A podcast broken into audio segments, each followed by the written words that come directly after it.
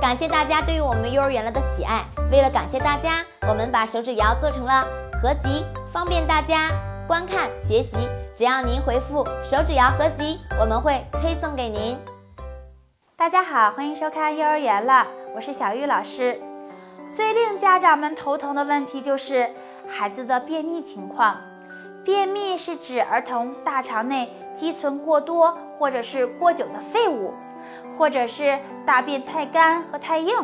由于每一个宝宝习惯不同，大便是没有绝对的次数限制的。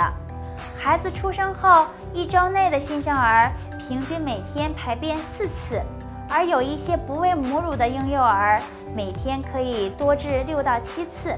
一岁以上的幼儿平均每天都是两次以上。事实上，除了大便的次数、大便的质地软硬、排便时用力的程度，还有疼痛与否，都可以判断幼儿是否便秘。幼儿出现便秘的原因有哪些呢？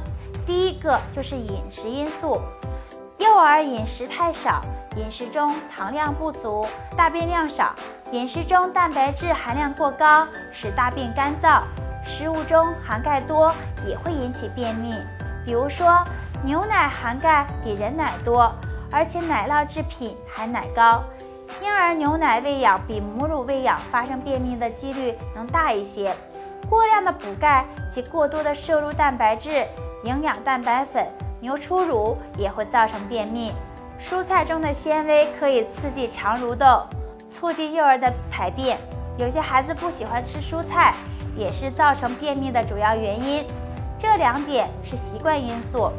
由于孩子的生活规律缺乏定时的排便和训练，或者是生活环境的突然改变，可能会出现幼儿便秘的情况。第二点是疾病的因素，孩子的营养不良、甲状腺功能低下的患儿，腹肌张力差或是肠蠕动减弱，便秘比较多见。那么幼儿出现便秘的情况，家长应该怎么做呢？第一点，饮食调整，家长们可以选择添加植物油配方的奶粉，并增加富含膳食纤维的食品。膳食纤维吸收膨胀后，可以刺激幼儿的肠蠕动，肠道蠕动。可以缓解便秘，减少缓解便秘的发生。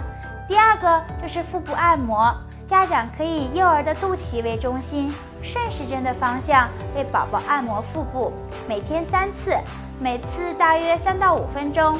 这样不仅可以帮助幼儿排便，还可以助于幼儿消化。第三个，养成定时排便的习惯，三个月以上的孩子就可以训练定时排便。幼儿可以在清晨或者是进食后做便盆儿，定时养成每日定时排便的习惯。第四点，适当的使用开塞露，一旦形成习惯性的使用，就很难纠正了。家长们要遵循医生的医嘱，服用缓泻药或者是使用开塞露，因为婴幼儿消化功能不完善，用泻药不当会导致习惯性腹泻。